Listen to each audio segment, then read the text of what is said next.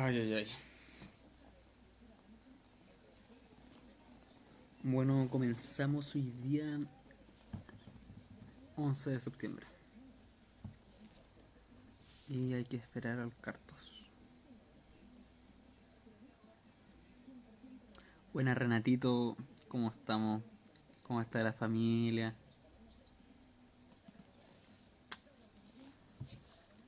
Estoy esperando al Carlos, pues. Ya, dando cara solo. Ahí está Carlito.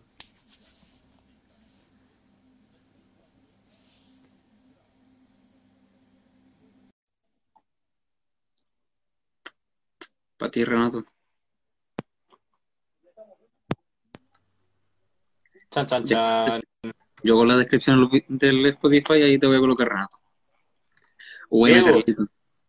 Compuse una canción y te la quiero cantar. Por favor, muéstramela. La voy a cantar a oscuras, sí, porque me da vergüenza mostrar la cara. Y tampoco canto muy bien.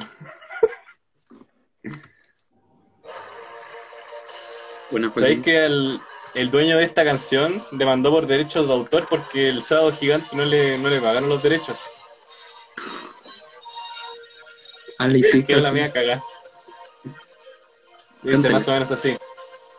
Qué bueno es verte aquí y compartir películas, ritmo y buen humor. Porque el fin de semana hay un alma de fiesta y se hizo opulento en el show. En una semana, más o menos, disfrutarás y te reirás con historias y risas y algunas sorpresas. Esto es The Nature Gang Podcast. Sean todos muy bienvenidos a este nuevo episodio. Hoy día es una fecha muy especial porque estamos conmemorando el 11 de septiembre. Han pasado ya 47 años desde... 47 años, ¿cierto? Sí, 47. 47 años desde el golpe militar que quebró por primera vez, no, no por primera vez, quebró de la manera más significativa y más fuerte de la historia de Chile. ¿Sabéis que hoy, recién antes de comenzar este en vivo, está, vi una publicación de Tom Morelos que publicaba cosas en relación, eran tres imágenes, en relación al 11 de septiembre de acá. Y un gringo culiado le comentó, ¿por qué publicas cosas del otro 11 de septiembre y no del 11 de septiembre? Y sabéis que me ardí, soy un ardido, perdóname, perdóname, pero soy un ardido, me enojé y le comenté, tu 11 de septiembre no es el 11 de septiembre de verdad. Aunque estaba lleno de comentarios de chilenos diciéndole, ahuevonao, ahuevonao, imbécil, saco hueá. Pero sí, pues gringos culiados, que nos copian la fecha. Aunque Mira, recién, yo, yo creo... Bien. ¿Mm? No, dale, dale, dale, dale. que mientras estaba esperando que, a que te conectara y me hacía el café reglamentario, pensaba, pucha, es que nuestro 11 de septiembre trajo muchas consecuencias que se ven hasta hoy día, po. Y más encima es culpa de Estados Unidos. es culpa de Estados Unidos. Pero el 11 de septiembre esos hueones también es culpa de ellos y trajo muchas Según consecuencias que siguen hasta hoy día. En verdad la única Sí. diferencia es que las consecuencias de ellos han durado menos porque es más nuevo. Creo que es No sé. 24. Yo creo que la islamofobia y la guerra contra el terrorismo igual ha sido una consecuencia del 11 de septiembre Sí, suyo po. que ha sido muy Pero- grave, po, porque imagina cuántas vidas inocentes se han perdido. Sí, po. Lo mismo que acá nomás, po. La Sí. gran diferencia es el tiempo, po. Que uno fue el 73 y lleva más años siendo perjudicial en el tiempo que el otro, el 2001, po.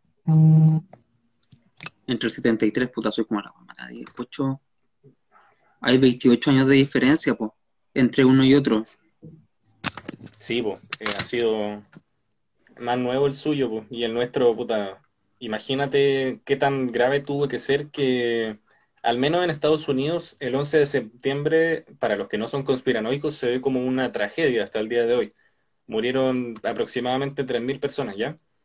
Y lo, lo- no es lo bueno, pero lo que destaca de eso en relación a nuestro 11 de septiembre es que no fragmenta la opinión de la población, sino que se unifican en contra de un enemigo común.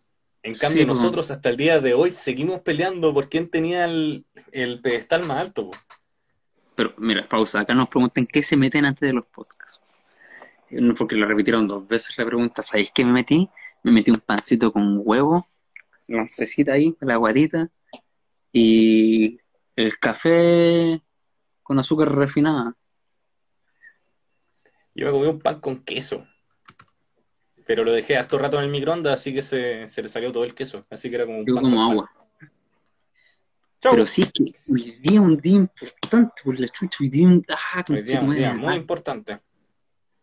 Ya, pues, a lo que iba antes, sobre el golpe de Estado y el, el 11 de septiembre. De. Puta, primero que todo, eh, yo no soy el mayor aliado de los estadounidenses. Al menos moralmente, los estadounidenses no son mis santos de devoción en lo absoluto. De hecho, me parece muy hipócrita su, su actitud. Porque, puta, se murieron 3.000 personas inocentes en el 11 de septiembre y se indignan caleta hasta el día de hoy. Eh, por ejemplo, yo conozco una familia que es trampista, ¿ya?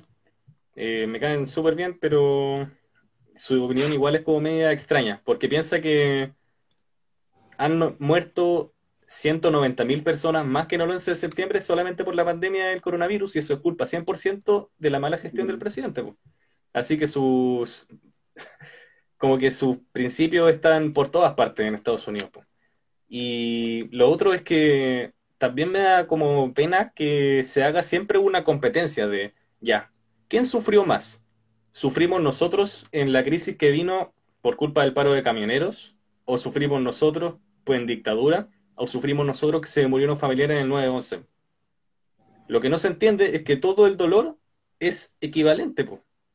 Sí, No es una competencia de sufrimiento, no debería ser una competencia de quién sufrió más, sino que debería ser un Mm. trabajo de empatizar con eso, con esas dolencias, po. Es como la Empatizar y suerte. entenderlas, ¿cachai? Es Sí, como la suerte, que cada uno tiene una suerte y ninguna es más fácil que la otra. Exacto. Incluso el weón que lo tiene todo, él va a sentir que por una cuestión que para, para otro puede ser una, una estupidez, para él va a ser terrible, pues, pero es su suerte nomás. Y lo va a sentir igual de grave que el equivalente de otra persona. Puta, yo empatizo con los cuicos por esa. Que soy un convencido de decirlo eso.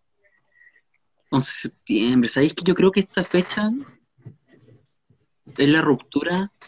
O sea, es que primero hay que entender que Chile es un estado, pero para que haya un estado tiene que haber una nación chilena. Pero yo creo que el estado, de- desde 1973, pongamos, el estado chileno fue como un estado ejemplar. O sea, en temas de crecimiento. Aunque haya habido una crisis en los 80, pero onda 82 para adelante, era un, un estado, era un buen estado, digámosle, buen estado. Porque crecía, crecía económicamente, había más empleo, crecía la economía, creció la economía, no se desarrollaba, pero crecía. Pero la nación se, pero se quebró una nación. Yo diría que Chile hoy por hoy es un estado mm, consolidado, pero tiene una nación quebrada. Y es complicado, es complicado porque nada nos une. Somos dos No. grandes polos y no hay un centro de verdad porque el centro de verdad vale callampa. Sí. Son- no tienen columna vertebral. El centro de verdad se encargó durante 12 años en dejarla cagar. Sabéis que yo. El Draker nos tira una preguntita. Adelante, Draker. Te Vamos a esperamos. estar esperando tu preguntita. Porque acá nos debemos a nuestro público, nos debemos, nos desvivimos. Hubo también represión cuática con Allende.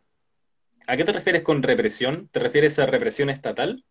Porque ser así, yo personalmente creo que no, según al menos lo que he estudiado, porque puta, es súper fácil decir el- el- nuestra opinión, pero eh, nunca estuvimos ahí, nunca sabremos lo que fue vivir en el, en el gobierno socialista de la Unidad Popular. Y tampoco sabremos lo que es vivir en la dictadura de Augusto Pinochet. Mm, Debió haber habido represión, pues en todo, en todos los estados de represión. Es como que decir en Chile se torturó, sí, en Chile se torturó y en todos los otros países del mundo también, pues. El tema es cuando es sistemático. Y una política Sí, del po. Estado.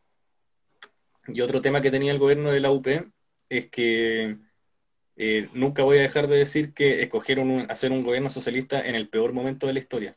En plena Guerra Fría, hacer un gobierno socialista era prácticamente un suicidio. Pero uno no, uno no escoge en qué época nacer, pues, weón. Sí, pues, uno no sabía, pero puta, escogieron una pésima, una pésima fecha y de ahí viene esa sensación de miseria que venía, pues, porque eran consecuencias directas de la Guerra Fría, ¿cachai? Acá el Draca dice represión en materia de derechos humanos.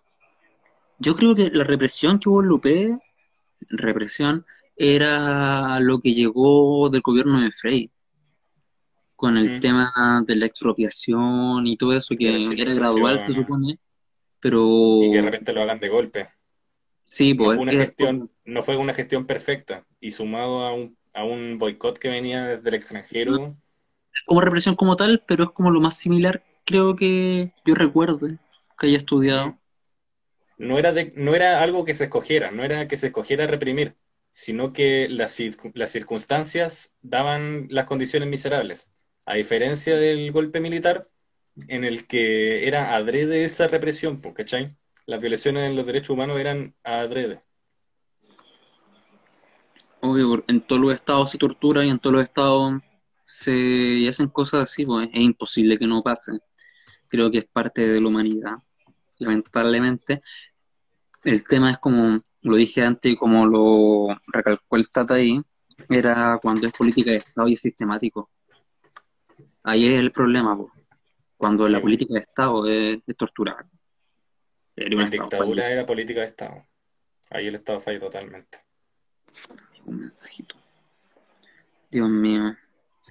Hoy día tenemos un caldo de, de temas que tocar, porque han pasado muchas cosas, han pasado muchas cosas y han salido muchas cosas de las cuales podemos conversar. Así que yo creo que deberíamos ir intercalando. Un tema tú, un tema yo, ¿ya? Ya, yo creo que partí con, con el 11 de septiembre. No, ese fue mutuo. Juguemos el cachipún. Ya, K, chi, pum. Puta.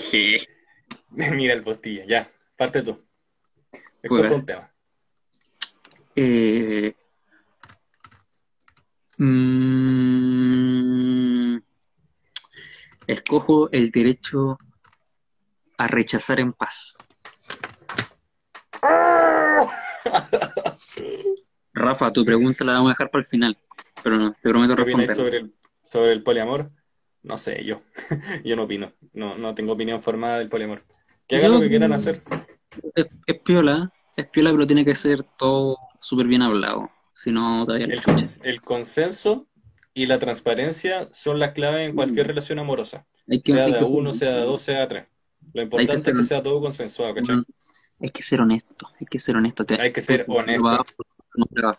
Hay que ser honesto. Loco. Sin honestidad y sin transparencia se derrumba todo, incluyendo a la persona. Ya, Ya, tenemos El derecho de rechazar en paz. rechazar en paz. Puta. Ah, Woody culiá, Woody culiá, no se me ocurre nada más que decir Woody culiá, porque, porque que encuentro que es una doble, un doble estándar, una doble moral, in- que nunca había visto una doble moral tan grande, esa es la weá. No sé para qué lo hicieron. Yo creo que es como un, es un efecto similar a la vez que el Sea Piñera se sacó una foto en la Plaza Italia, ¿cachai? Sí, pues, es lo mismo. Es como un trofeo de victoria. Puta, es que si, te, si al weón lo pescaste, lo secuestraste, le rompiste los dedos, lo torturaste, le hiciste tocar guitarra y cantar y que se escuchara como las weas y reírte de él, y después le pegaste 44 balazos, Y más encima después apoya su, apoya su, a- apoya la dictadura, eh, eres negacionista de las violaciones a los derechos humanos, y te ríes de su muerte, te ríes de te él, ríes de su muerte. el weón sin mano, o el con Es una burla tremenda. madre, no, eso está, está mal por todos lados. Es que yo no Mm. entiendo, no entiendo. A ver, por ejemplo, el, un contraargumento que siempre se usa, que la gente usa, la gente que no ve la gigantesca ironía en utilizar esa canción, es que la canción para el estallido social también se sacó de contexto porque, puta, la canción era para la guerra de Vietnam y bla, bla, bla, bla. Pero, puta, eso no va al caso. Al menos las personas que apoyaban el estallido social no fueron las personas que le dispararon a Víctor Jara 40 veces para matarlo y rematarlo y lo torturaron más encima, pues, pelado. Y 44. tampoco andaban negando eso. Puede que terrible. Y sí, puede que la canción diga el derecho de poeta Ho Chi Minh. Y Ho Chi Minh fue un saco weas también, pues. Y mató a todos estos weones porque también era un dictador, pues. Y ninguna dictadura es buena, ni las de izquierda ni las de derecha. Pero pucha, Víctor Jara no significa, no es solo esa canción, pues. Víctor Jara no es una canción, es mucho más. Y puede que a mí no me guste tanto Víctor Jara, me gustan como cuatro canciones de él y El Derecho a Vivir en Paz no es una de ellas. Yo lo encuentro Y- bueno. A mí, a mí me gusta la canción. A mí me gusta, pero antes del estallido, puta, no, no la, escu- no la había escuchado, pero ni, ni la pescaba. Mm. En el estallido después se me quedó así, um, graba. Es que era el himno. Se volvió un himno Mm. universal en Japón, en el mismo Vietnam. Sí. El Rafa dice que es una estrategia nada más para llamar la atención. Y eso, sí, po. El gran problema que está con eso es que al hacer eso estamos retratando un modelo de política que también se da en Estados Unidos, que está pasando ahora mismo en las elecciones de, que se van a dar a fin de año. Que en vez de apoyar a un partido porque te gusta ese partido o porque coincide con tus ideales, lo apoyas porque estás en contra del otro partido o porque encuentras que es menos malo que el otro, ¿cachai? O sea, las personas que decían, ah, Víctor Jara es un comunista, merecía morir, van a estar más atraídas por la UDI ahora que hicieron esa tontera, ¿cachai? No existe eso de mala propaganda, es verdad. No existe de propaganda. Yo creo que es parte del proceso del desencantamiento con los partidos políticos. Mm. Va a haber un No, cambio no- grande, no le veo, no le veo otra respuesta. Voy a aprovechar de fusionar el tema que teníamos de Álvaro Díaz y voy a leerte el texto que, que te mandé ayer. Uno de los grandes logros de la derecha chilena es haberle dado la espalda campantemente al pinochetismo y convertirlo en una extravagancia de viejas arribistas, dueños de micros y cazadores de tórtolas. La ética y la estética del sí del plebiscito del 88 les son tan ajenas a la UDI, RN y Evópoli como las torturas, desapariciones, exilio, falta de libertades y una larga serie de calamidades de las que sacaron suculentos beneficios, y que un niño de 13 años, yo en ese entonces, podía estar plenamente informado, atemorizado e indignado. Pero aparece la oportunidad de votar rechazo, y vuelta a lo de siempre, meter miedo y satanizar. El único argumento para oponerse a cualquier cosa desconocida. En un año más nadie va a reconocer haber votado rechazo, así como nadie votó sí el 88. Que es parte de ello, creo. Es parte de ello, creo. Que cuando los poderes fácticos ven que se está yendo el poder, recurren al miedo.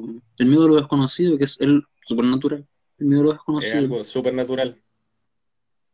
De ahí viene el que yo entiendo perfectamente si es que alguien va a votar rechazo por miedo. Si es que tiene otras opciones, adelante. Digo, si tiene otro motivo, adelante. No me interesa realmente, pero por miedo es totalmente entendible, po, porque nosotros como es chilenos estamos acostumbrados socialmente a, a que nos remezcan cada cierto tiempo. po. Cada cierto tiempo inevita- inevitablemente va a haber un reventón. De hecho, hace medio siglo hubo una dictadura, igual si lo pensamos muy bien, no es tanto tiempo, considerando que las personas todavía están vivas. Una caga. Bueno, Así que el Mi miedo de lo desconocido es, es algo totalmente válido, po. Y el querer quedarse cómodo, aunque sea un momento, con tal de no volver a esos remesones, es algo Y- totalmente entendible, ¿cachai? la gente de esa época sigue viva, eso es verdad. Sí. El el, no, el suegro de mi papá eh, estuvo, lo mandaron exiliado a, a una reserva mapuche, porque era regidor del PC en Serena, y lo torturaron y todo. Y por otro lado, mi abuelito fue, y se estaba jubil- se jubiló en 75, creo. Pero mi abuelito en ese tiempo ya trabajaba de oficina nomás. Incluso el último vivía en la Antártida. Pero la gente de esa época sigue viva, pues, sigue viva. Sí, po. Sigue Sí. viva y la memoria sigue fresca. Y e- esas personas son, ahora tienen los que eran adultos grandes. Piensa que mi abuelito se jubiló a los cuarenta y tantos, cincuenta y tantos, como casi todos los militares, los marinos. El 75, pues sigue vivo. Entonces, y él ya era adulto, pues ya era adulto. Imagínate a alguien que tenía 20. Ahora tienen 60, 60 70. Redoblé. ¿Cachai a, a Redoblé? El cantautor. No, no lo cacho. Bueno, ese weón fue detenido y desaparecido, no fue detenido y desaparecido, pero fue detenido y estuvo desaparecido un tiempo. po. Y tienes una canción, la ¿Qué será de mi torturador? ¿Qué será de mi torturador? Y puta, el bueno ahora tiene 71, pues tampoco es tan viejo, la gente de 71 ahora, puta, a los 71 años, hay gente que, pucha, yo creo que la mayoría de la gente sigue trabajando a los 71 años. Sí. Entonces, no Y sé. las anécdotas que han, que han resurgido últimamente son unas cosas horrorosas por la historia de tortura que salieron de, de los estadios y de todo eso. Eh, lo que uno ve en el Museo de la Memoria, que por muy propaganda que lo puedan pintar, no deja de ser una historia que realmente ocurrió y no deja de ser testimonios que realmente ocurrieron, ¿cachai? Y se puede de- defender, quizás, no, no se puede defender, pero se puede decir, sí, quizás a ti te dieron esta cosa en la dictadura, quizás a tu familia la trataron bien, pero, puta, ¿cómo justificas y cómo les devuelve a todas esas personas que se perdieron, po? ¿Cómo, cómo le devuelve a, a las madres a sus hijos? ¿Cómo le devuelve a, a los hijos a sus padres? O la historia del niño de nueve años que salió a ver y lo mataron porque era toque de queda. ¿Cómo justificas eso? No es que es injustificable. Es que matar no está Agrégale que. Pinocho murió impune. Es verdad, pues. Augusto Pinochet murió sin pagar ninguna pena. Si Mira, que existe no- tal cosa como el infierno, existen tres personas que del último tiempo que se lo tienen bien merecido. Paul Schaeffer, eh, Augusto Pinochet y Adolf Hitler. Son las que se me ocurren ahora, eh, sumado a Gandhi, Ay. a todas esas personas. Si existe tal cosa como el infierno, sin meternos en cosismo religioso, sino que si que existe ¿Cómo? la perdición, Augusto Pinochet se lo tiene bien ganado. Y nuestro querido ministro del Interior, que era socio de Paul Schaeffer. Pero eso no va al tema ahora, po. Son Puro los años más oscuros de nuestra historia. Y yo creo que, creo que ya lo mencioné una vez, que, puta, eh, la aproximación que deberíamos darle nosotros debería ser la misma que le da Alemania a la Segunda Guerra Mundial. Una aproximación de un nunca más. Y no un, wow, Alemania pasó a ser un país grande, conquistamos otros países, puta, los ejércitos marchaban. Mm. No, pues pelado. No tiene que ser la de grandeza del pasado. no debería ser la visión de crecimos económicamente. Debería No. ser la visión de fue como la wea y hay que recordar, hay que recordarlo y mantenerlo presente para no repetirlo. Mm. Podrá decir, económicamente el gobierno de Allende fue un desastre. Sí, Sí. pero humanitariamente el gobierno de Pinochet fue infinitamente peor. Y de no ser porque es así, no estaríamos conversando eso ahora. Estaríamos la plata, rememorándolo nomás. toda la plata del mundo, ni con toda la plata del mundo compráis una vida, po. No, pues. Ni con ¿Qué pasa, toda la Carlos del mundo una vida. Entonces, ¿de qué, de qué estáis hablando? ¿De qué estáis hablando? Terrible, terrible. Pasemos ¿Qué al siguiente tema, po. ahora Sí, que rememoramos el 11 de septiembre. Es un tema que también tiene cierta, eh, tiene relación con este, que hace una semana falleció el creador del perro Tevito, eh, Carlos González. A él no lo cachaba. No lo cachaba nada, nada. Ya, pues, Carlos González fue el compadre que con el gobierno de Allende hizo a Tevito. Y según una entrevista que había hecho, eh, el perro al principio no tenía ninguna inclinación política. Eh, por mucho que haya sido una caricatura del presidente, no era así como con intenciones políticas, sino que era la mascota del canal de televisión. Y fueron los mismos militares los que le dieron ese poder de volverse una mascota de la izquierda, ¿cachai? O de la democracia, incluso. Y al ser un símbolo del gobierno anterior y de la televisión nacional anterior, los milicos hicieron que Carlos González eliminara todos los rastros de Tevito. Así que la mayoría de las animaciones están perdidas, destruidas. Y le dijeron, oye, el perro se va. Y el loco no podía entender así como cómo va a tener tanto poder un perro de caricatura, po? y que Los quieren echarlo los militares. Sí, pues, ¿cómo Las va a tener tanto simbolismo un perrito? Y ya, pues, la cosa es que desapareció Tevito durante los años de dictadura y fue reemplazado por Conejito TV, que era un conejito azul que daba las buenas noches, que se volvió la nueva mascota de TVN, ¿ya? Y lo hizo el mismo Carlos González. Y después el compadre admitió que Conejito TV no era nada más que un rediseño de Tevito, pero la esencia todavía estaba ahí. Así que era como su manera de meter el mensaje de Tevito. Sí, po. Y para la vuelta a la democracia, un fotógrafo había conservado unos dibujos de Tevito, po, que son la animación que se logró rescatar, que uno ve así como en, los videos rescatados de Tevito bailando con charagua de fondo. Y para cuando hicieron el programa de televisión, el menú de Tevito, le ofrecieron a Carlos González pagar por los derechos, de, que le pagaran por los derechos del personaje, le iban a pasar plata. Pero loco se negó, porque ya había otorgado ese esta- ese estatus de símbolo de la democracia y de la libertad el perro. Así que el tipo no se llevó ningún peso, hizo una acción súper noble y lo despedimos hace una semana como uno de los creadores de los símbolos de la democracia chilena. Grande, grande hacer las cosas no por plata, es bueno.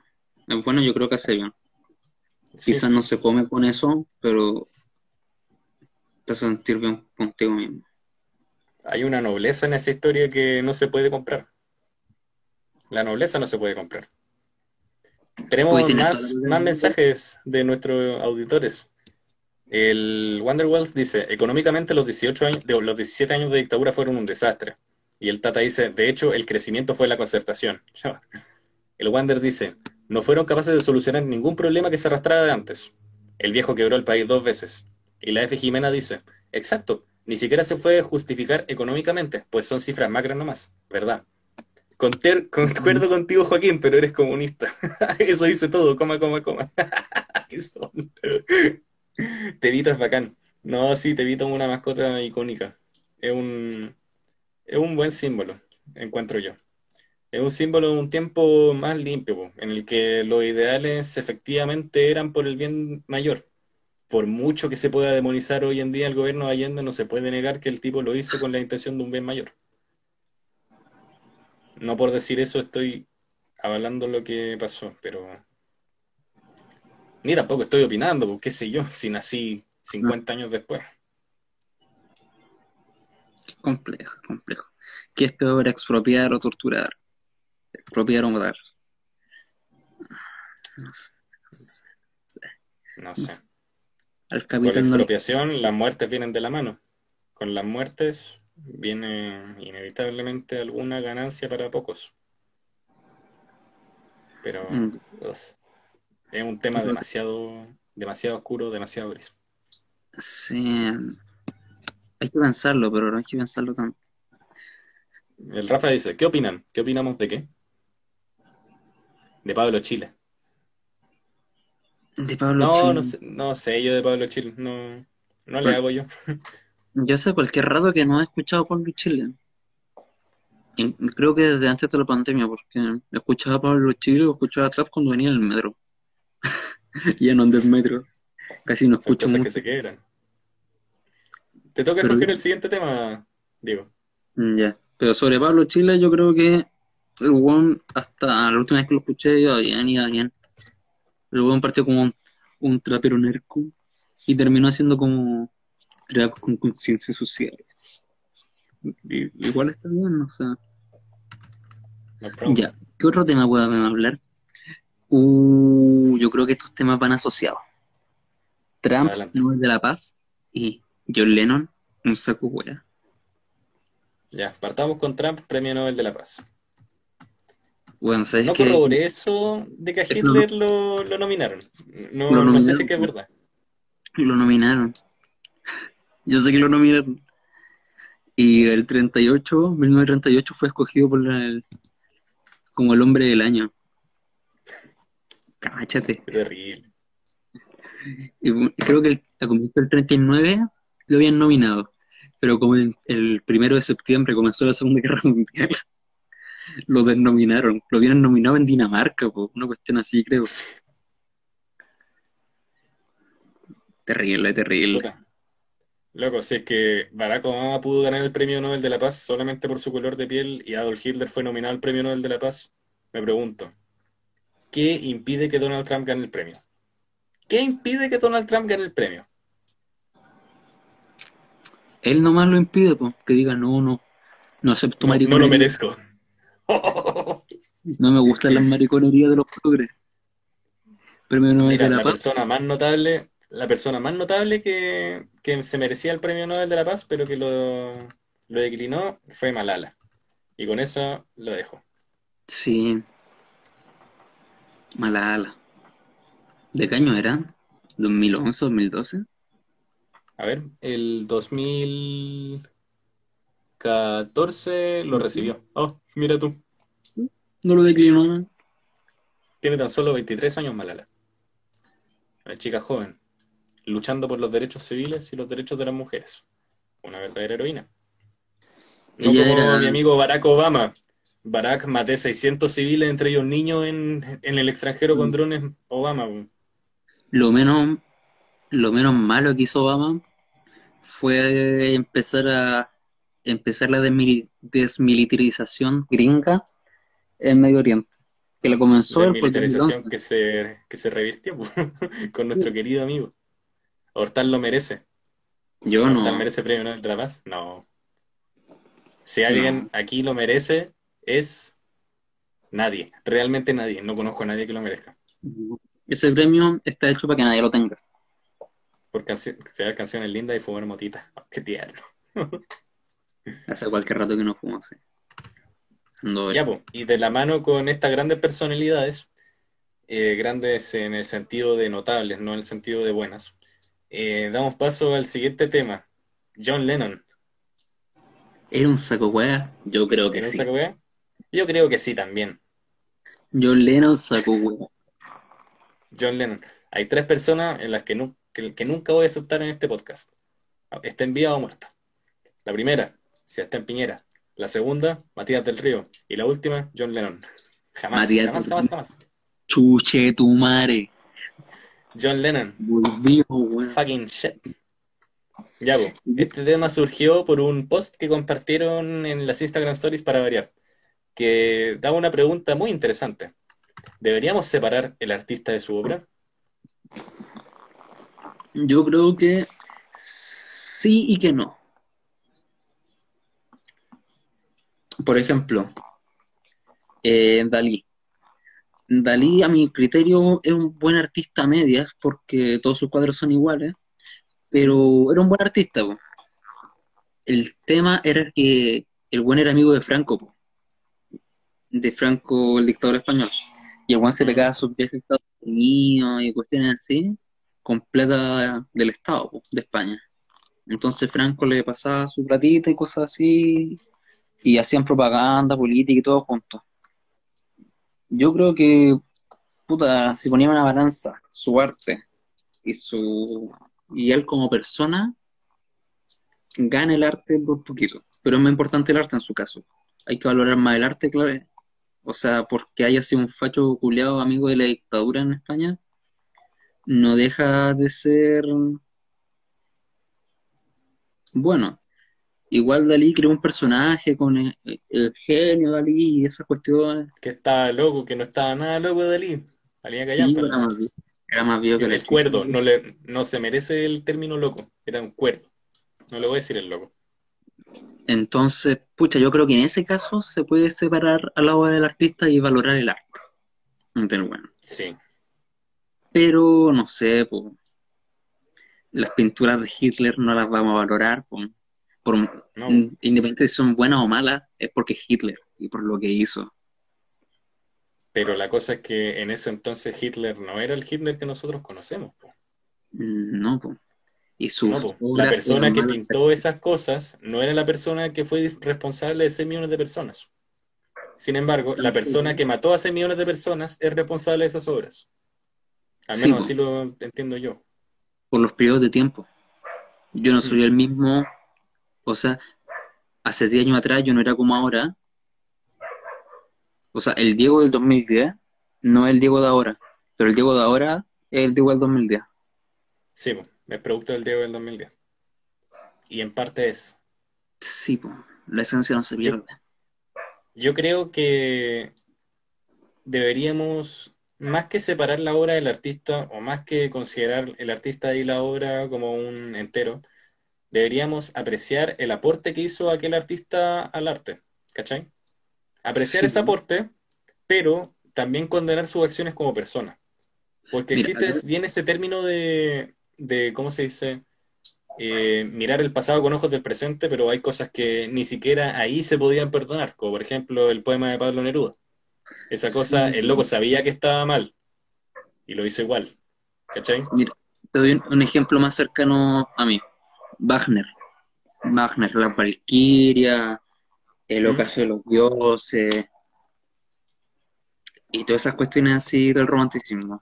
Y, oh, Wagner aquí, Wagner allá, pero, oh, el gran compositor, pero Wagner era antisemita, racista y todas esas cuestiones.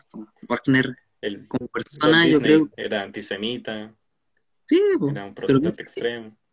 Otro compositor, no, compositor, pero director primero, Mahler, posterior a él, como 50 años, era judío. Y el weón le dirigía obras de Wagner. Una ironía. Entonces, pucha, no sé si nos vamos a juzgar a Wagner con los ojos de ahora porque era antisemita. Pucha, si el weón era malo en eso. Pero en el 1800 ser antisemita yo creo que era lo más normal que había. Y que si Yo vamos a creo que juzgar- deberíamos, deberíamos sí o sí acompañar la obra de la biografía, ¿sí? Sí, Acompañar la obra de la biografía es una cosa obligatoria, para no desmerecer el trabajo, pero para entender el desvalor que tenían como personas estos personajes, ¿ya? Como por sí, ejemplo, no, no, no, no, no, sin ejemplo. Eh, y darle más pantalla a otras personas, a otras figuras más oscuras que hicieron también de, del arte algo más grande, po. Figuras que han quedado Mm. enterradas a lo largo de la historia. Un ejemplo que te puedo dar que, que no tiene nada que ver con una funa del día de hoy, pero es un ejemplo importante, es Alice Guy. Alice Guy era una cineasta que creo que era francesa, que fue la madre de la ficción en el cine. La madre de la ficción y una de las primeras personas en hacer efectos especiales. Y una pionera en la narración en el cine. Y se quedó enterrada en la historia, po. Podemos hacer eso mismo de desenterrar esos personajes y, pucha, encontrar ese aporte a la cultura que hicieron estas personas que hoy por hoy no deberían ser tan valoradas, pero no enterrarlos, sino que destacar el esfuerzo de otras personas que quedaron abajo, eh, bajo la luz de esas personas, ¿cachai? Sí, po. En otro, eh, no solo en el arte, también en, por ejemplo, en la ciencia, eh, Otto von Braun. Otto von Braun, o sea, cohetes para los nazis, en los años 40. El B1, el B2, los que bombardeaban Londres, Inglaterra. Eso, ese mismo científico ayudó a que en el 62 llegaran a la luna, a los gringos. Entonces, pucha, el weón sí puede ser malo por culpa de él. Murió mucha gente, se bombardearon lugares, pero también por culpa de, por culpa de él hubo un desarrollo tecnológico tremendo. Y si tenemos, a él, entonces. sí, po, y si tenemos internet hoy día, o satélites y cosas así, en gran parte es por él. Y a muchos científicos que en un comienzo eran malos y que después siguen siendo malos, solo que trabajan por hueones. Los mismos científicos nazis, Eso, en bueno. Argentina, en Colonia Dignidad. Entonces, Voy a leerte el post. Voy a leerte el post para entender más o menos de qué estamos hablando. Dice, ¿deberíamos separar al artista de su obra? Y es un video, así que voy a esperar a que cambie la diapositiva. Pablo Picasso. Abre comillas. Dora, para mí siempre será una mujer que llora. Y es importante, ya que las mujeres son máquinas de sufrir. Recuerdo una biografía de Ariana Huffington, quemaba con cigarrillos a una de sus amantes, a otra la golpeaba hasta dejarla inconsciente, y una tercera tuvo que escapar con él con sus dos hijos. Yo no tenía ninguna idea de eso. Yo no tenía absolutamente idea de que Pablo Picasso hacía esas cosas. De hecho, yo admiraba a Pablo Picasso como artista. Pero ahora que sabemos que él era así como persona, no puedo evitar desmerecer su, su ser. Pero no sé si desmerecer su obra. Es un tema complicadísimo. Porque ese comportamiento es horrible, po. sí, es monstruoso. léete la de John Lennon. No, no, no. Vamos uno por uno. Gandhi. que siempre me cayó mal. Racista y misógino. Decía que los negros eran casi inhumanos, que los blancos debían dominar África y que los hombres no podían controlar sus impulsos depredadores básicos al mismo tiempo que afirmaba que las mujeres eran responsables de las violaciones. Su mujer enfermó y él negó el uso de la penicilina por ser un medicamento extranjero. Ella murió. Al poco tiempo, él enfermó de malaria, pero esta vez nada le impidió usarlos para salvarse. Yo tengo que hacer un fact-checking en esto de, los negros, la inhumanidad y lo de su mujer. Porque si bien yo sabía que Gandhi era nefasto, no sabía que era tan nefasto. Gandhi. El siguiente. del el siguiente me lo voy a saltar. ¿Quién es? Di el nombre nomás. Ya, siguiente. Pablo Neruda. Abre comillas. Me gusta cuando callas porque estás como ausente. Cierra comillas. Abre comillas nuevamente. Una mañana, decidido a todo, la tomé fuertemente de la muñeca y la miré cara a cara. El encuentro fue de un hombre con una estatua. Permaneció todo el tiempo con sus ojos abiertos, impasible. Hacía bien en despreciarme. No se repitió la experiencia. Cierra comillas. Tuvo una hija con hidrocefalia. Neruda decía que era un ser perfectamente ridículo, una especie de punto y coma, una vampiresa de tres kilos. Primero la ocultó y después la abandonó definitivamente cuando tenía dos años. Pablo Neruda, ganador del Premio Nobel de Literatura. Deberíamos hacer una excepción con él y yo creo que él merece ser desmerecido como personaje histórico. Ese bueno un saco huevo por todos lados. Era un súper hipócrita más encima. Y sus poemas no son tan buenos, weón. No son buenos. No omito, a mí no omito comentarios. a mí me comentarios. Bueno, mi comentario va por los dos. Pablo Neruda un saco hueá que no sabía escribir. Altura de Machu Picchu, bueno por la canción nomás. Charlie Bukowski, alcohólico y maltratador. Durante una entrevista acompañado de su pareja, la agredió física y verbalmente. Eh, abre comillas, ¿sabes qué pedazo de mierda eres? Cierra comillas. Y es acompañado por un video en el que aparece Charlie Bukowski pegándole patadas a su, a su pareja. ¿Debemos omitir que eran despreciables y seguir separando al artista de su obra? Ahora vamos a volver al personaje que me salté, John Lennon. Saco juega más grande. John Lennon. Abre comillas. Yo solía ser cruel con mi mujer, físicamente. La golpeaba y la mantenía alejada de las cosas que, le, que le gustaban. Yo era golpeador. No podía expresarme y recurría a los golpes. Peleé con hombres y golpeé mujeres. Por eso es que siempre estoy con lo de la paz. Es la gente más violenta la que lucha por la paz y el amor. Espera, paréntesis. Vladimir Rendich te presenta acá. ¿En serio? Hola, bienvenido. Sea muy bienvenido y espero que se quede un ratito más para escucharnos comentar los temas del acontecer internacional, nacional y cultural. La F. Jimena dice, hay que tener en cuenta el hecho de que en aquella época eran aceptadas esas conductas, no para justificarlo, pero ayuda a entender el por qué estos personajes llegaron a, a fama pese a su inhumanidad. Y Vladimir Rendich dice, qué buenos tipos. Ojalá que sea nosotros. Hashtag para que nunca nos falte. Para que nunca nos falte. Bien, bien, bien. Ya, pues. eh, no sé si es que esas conductas fueran socialmente aceptables. De verdad que no sé, no puedo imaginarme una sociedad tan monstruosa en la que esas conductas sean socialmente aceptables. No sé, la gente siempre ha sido mala, pero la gente... A ese nivel... Yo creo que sí, pero la gente sabe que la gente, la gente sabe cuando alguien, cuando hace algo malo. Sí, la gente sabe cuando hace algo malo. Hoy día algo Pablo lo sacó como confesión. Sí, pero hoy día y hace mil años todos sabían que matar es malo. Mm, es verdad. De hecho, los mandamientos de hebreos, no matarás, es de los más importantes. Sí, entonces, no sé, no sé, no sé. Oye, haciendo un cambio de, en 180 grados. Por favor, cambiemos de 180 grados porque este tema me revolvió las tripas. Vi la película documental que me mandaste de Valparaíso del año 64. Me gustó mucho que fuera francesa.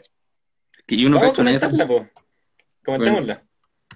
es un es un documental de Valparaíso como una película documental, no entendí nada porque era, estaba en francés, no sé, francés, pero parte enfocando el mar y suena ta, y son puros reventando.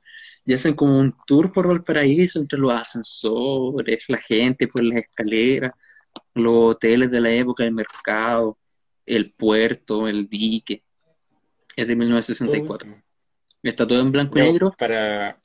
No, no, no, eso no lo digas. El cambio no lo digas. Porque yo creo que eso es una buena sorpresa para las personas que lo quieren ver. Eh, ah, estamos hablando de un documental llamado A Valparaíso, que se estrenó el año 1964, Cuatro. dos años después del Mundial de Fútbol de Chile. Así que era un Chile relativamente moderno, pre-Unidad Popular, pero un Chile más moderno de lo que se retrata normalmente en las películas clásicas en blanco y negro de Chile. El director se llama Joris, eh, Joris y era de Países Bajos. Y me parece una curiosidad muy interesante porque Joris Ivens es de Países Bajos, el documental es francés, sobre una ciudad chilena. Y el guion fue escrito por Chris Marker. Ahora, Chris Marker, según lo que tengo entendido, es una especie de seudónimo universal que tienen los artistas, que fue una persona, según, según Wikipedia, pero es utilizado en muchas películas, en los créditos de muchas películas Chris Marker. De hecho, a las películas escritas y dirigidas por Chris Marker se les dice un Chris Marker. Así que el que un Chris Marker haya estado involucrado en la historia del paraíso es muy interesante.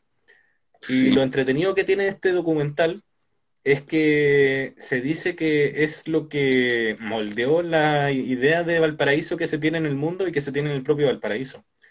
Que antes de eso no existía tal cosa como un Valparaíso tan mágico y tan culturalmente rico como se muestra en la, en el video, po. Y a mí lo que más me sorprendió por primera vez cuando lo vi es lo parecido que era el Valparaíso de 1964 al Valparaíso de hoy en día.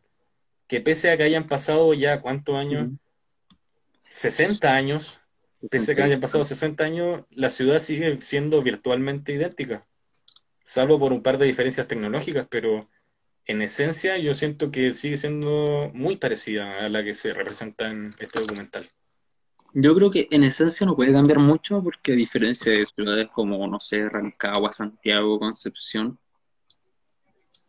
bueno, Concepción quizás tampoco porque tiene el río que pasa por el medio, pero Mm. el Biobío. Pero no sé, como Valparaíso por el tema de los cerros, como imposible que cambie mucho. Mm. Porque, pucha, se pusieron torres en los cerros, pero la gente tiene que seguir bajando el plan para comprar cosas, o el punto de encuentro siempre va a ser el plan. Sí, po. Y mire, yo, a mí me encanta el paraíso, incluso yo creo que el único lugar donde yo podría vivir, independiente de que si me voy del país, estudio y vuelvo y no sé, lo que sea, pero puta, el paraíso puede ser un, un meadero con containers, pero, pero es la weá más linda que hay. Es la ciudad más entretenida que conozco. El Rafa dice, somos un viejo puerto olvidado y pobre. Mira, Rafa, no sé si lo viste, pero te recomiendo encarecidamente que veas el documental. Se llama A Valparaíso, porque te va a gustar caleta. Es una cosa que yo creo que todo porteño debería ver.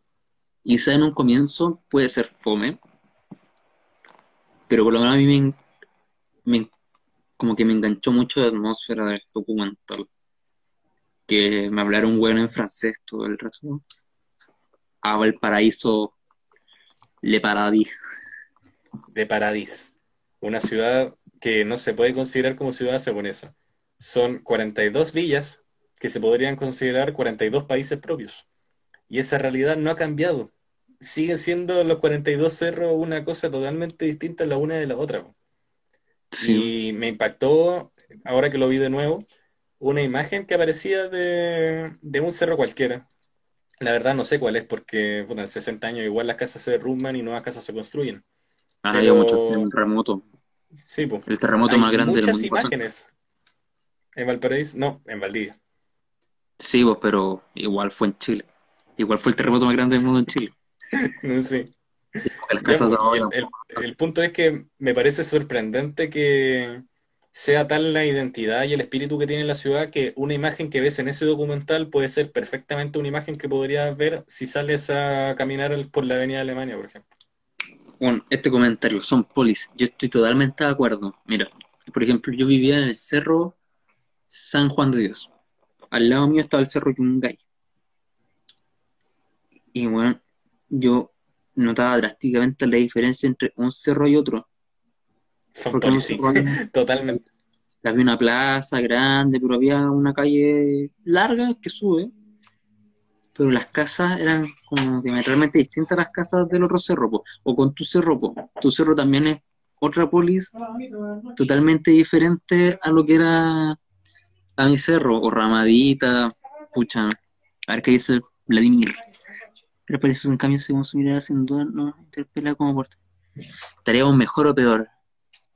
Yo creo que en comparación al documental de esa vez estamos inevitablemente mejor, porque no existía un sistema de, de cañerías ahí. Al menos hoy en día para los cerros hay agua potable.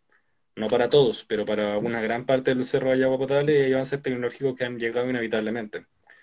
También se ha perdido un poco esa cultura que se mostraba de tirarse chancha, la cultura de subir escaleras y bajar en ascensores y de subir en ascensores por la aparición de las micros, que yo creo que no vi ninguna micro en todo el documental, o al menos ninguna micro que subiera cerros.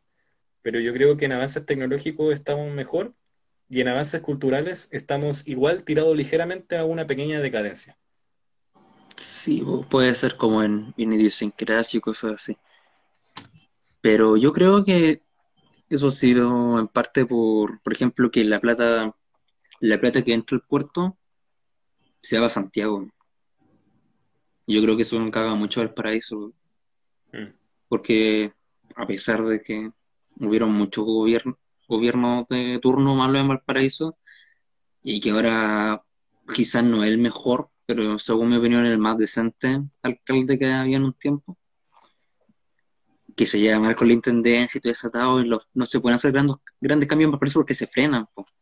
porque la autoridad del gobierno choca con la, choca con la autoridad municipal y, y habiendo tantos ascensores, está lleno de ascensores, bueno, está lleno de ascensores y hay re pocos que funcionan.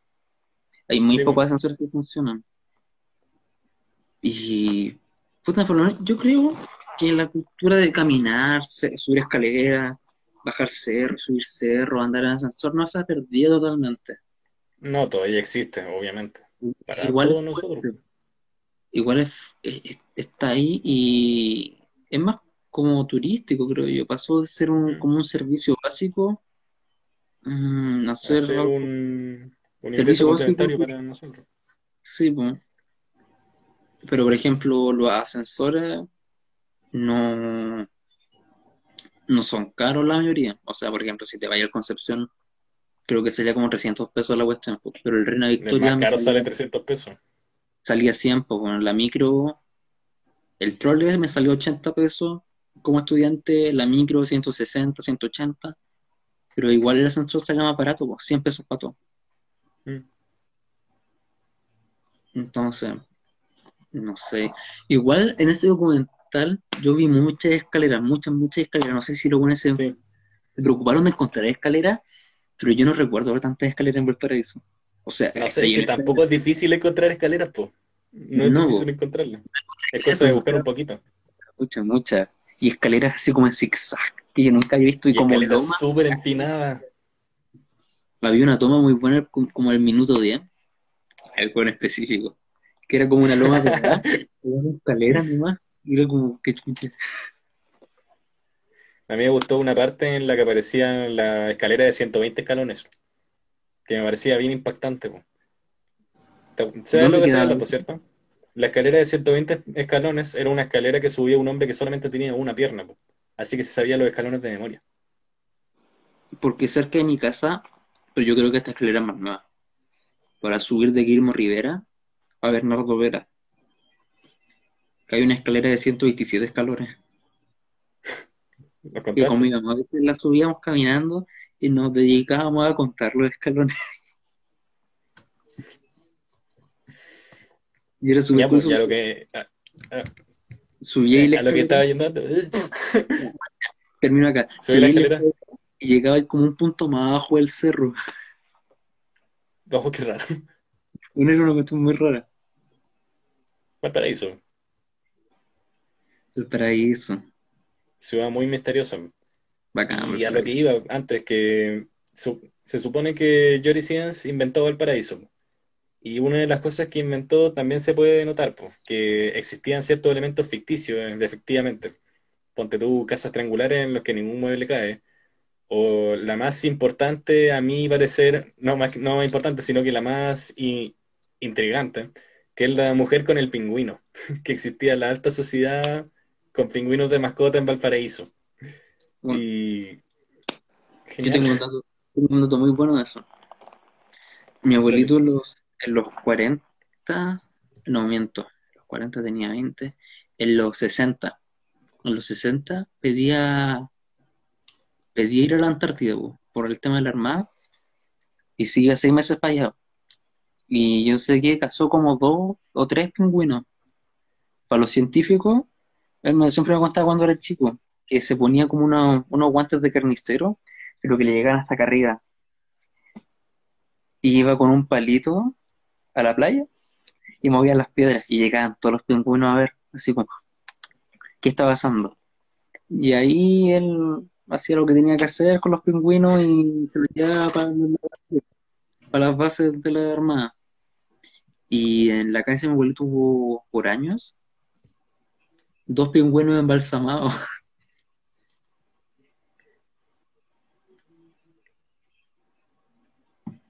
Después no sé qué habrá pasado con ellos. Se lo comieron los gatos, los ratones, porque después lo tiraron por una bodega. Y mi abuelito era grumeta, ¿no? No era como oficial o alguien de plata. Se lo llevó nomás. Se llevó los Se los llevó así. Los pidió y se los llevó para el paraíso. Qué triste. Pobres pingüinos. Sí, pues, así que Valparaíso era es el nacimiento del Valparaíso moderno, que conocíamos al menos hasta poco antes del inicio de la pandemia y que aún quedan hartos retazos de eso. No sé si es que cuando volvamos, no sé si es que haya algún segundo estadio social o que haya, no sé si después de lo que pase, lo que tenga que pasar, Valparaíso va a seguir siendo lo mismo, pero yo creo que sí. Yo creo que va a seguir teniendo esa esencia que se capturó por primera vez en ese documental, por muchas cosas que se hayan perdido. Y que la historia ha sido bien uniforme, que los elementos de construcción de Valparaíso siguen siendo los mismos. El fuego, el aire, el mar y la sangre. Que han sido una constante en la historia de Valparaíso. Si que uno se pone a investigar en la historia, esos cuatro elementos han sido constantes en la historia de Valparaíso. Alimapu. Así que, Alimapu. el fuego, la tierra de llamas. Tierra en llamas. Eso lo aprendimos en, un, en una picada mala en un lugar del barrio puerto. No mencionamos su nombre aún. Cuando nos no. el podcast vamos a, vamos a Ahora es una picada. Es una picada. Hay mejores, pero una picada en el barrio puerto que un, donde fuimos varias veces. Y vamos a celebrar. Y vamos, a celebrar. bien. Ojalá que siga abierto, ojalá no hayan cerrado, porque tantos negocios que se han visto afectados por las últimas cosas que han pasado en el país que sí. es difícil saber. La tecnología, es la revancha. Dale tú. La, tecnología es la revancha de los inteligentes sobre los felices. Valparaíso no es distinto para mí. Abrazo. Un abrazo para usted también. Un abrazo. Muchas gracias para que nunca nos falte. Así que para nuestros auditores queda 100% recomendado el documental a Valparaíso que está en YouTube para que lo, quieran ver. Dura, solamente 26 minutos, 27 a lo mucho, y yo creo que les va a sacar más de alguna sonrisa y van a sacar algo de la historia del puerto. O al menos de la historia de cómo se veía el puerto en otras partes del mundo. Hola, Roldin. Acá estamos hablando de un documental francés. documental francés de escritor anónimo, de director Países Bajos, sobre una ciudad en Chile totalmente ajena al, a la idiosincrasia del país en general. Vamos al, siguiente tema. Nos quedan 30 segundos. Ah, ya. Entonces hagamos una pequeña pausa. Acabamos la pausa. Vayan al baño. Yo voy a hacer otro café. En el baño. Volvemos en un ratito con más Natural Gang Podcast. Así que nos vemos, chiquillos. Quedan 10 segundos.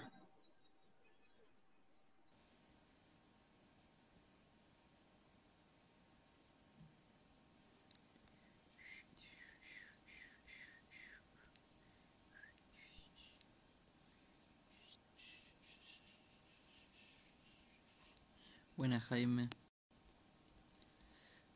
Ay, ahí está el Carlito.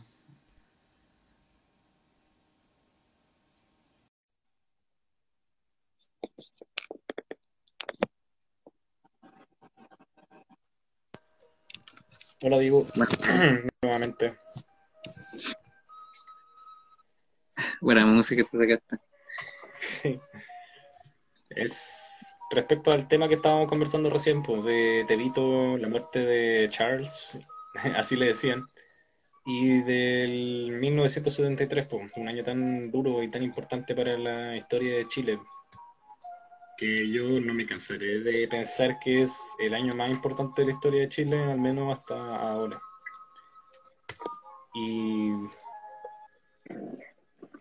me pareció que era apropiado no hacerlo en un tema de talla como lo hacemos usualmente al poner eh, ponte eh, Jamiro Cuay o Patricio Mans, eh, sino que en un tema de respeto y de memoria, que es solamente una pequeña reflexión que quería darles de la memoria, de que es muy cierto decir eso de que un pueblo sin memoria es un pueblo sin futuro.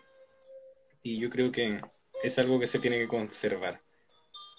Me mantengo firme a mi postura de que se debería ver la dictadura de Pinochet como se vio la dictadura de Hitler en Alemania. Y esa fue mi pequeña, mi pequeña reflexión.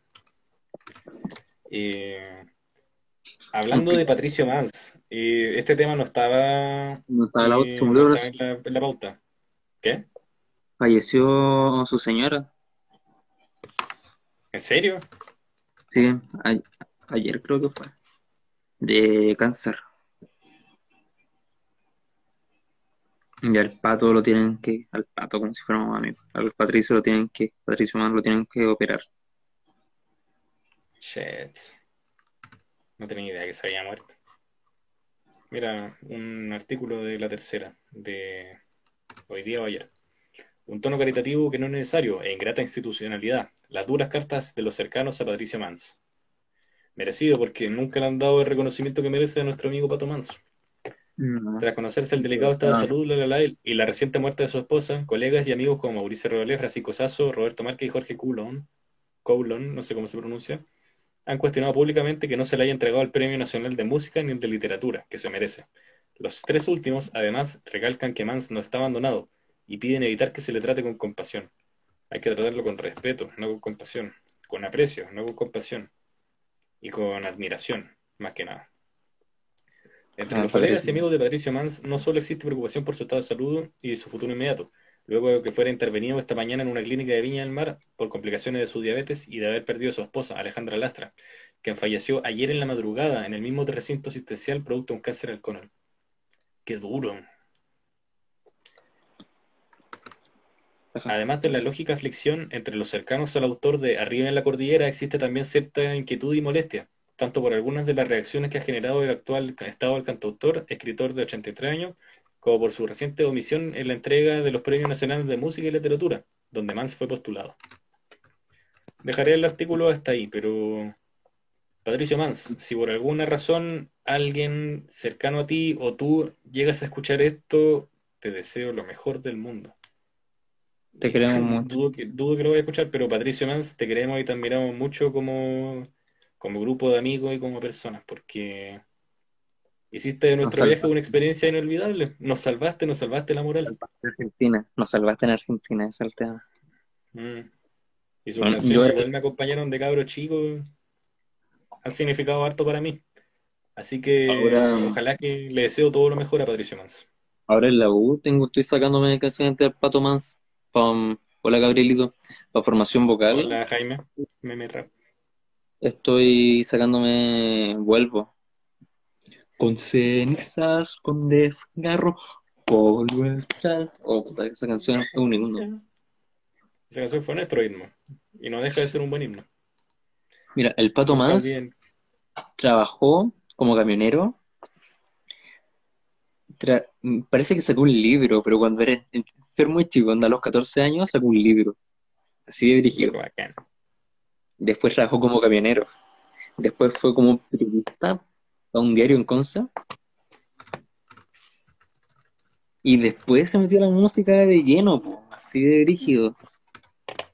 Un viejo choro. Viejo choro. No viejo tenía idea que de la quinta región. Si es que se llega a recuperar, quiero conocerlo algún día. Quiero darle las gracias por su ayuda indirecta en nuestra aventura. Que fuera del SEO, ah, yo me siento muy, muy ayudado por él. Siento que nos sirvió demasiado Patricio Manso. Estuvo un par de años, no sé en verdad cuántos años, pero creo que estuvo harto años en, en Cuba. Creo que estuvo más de un par de años.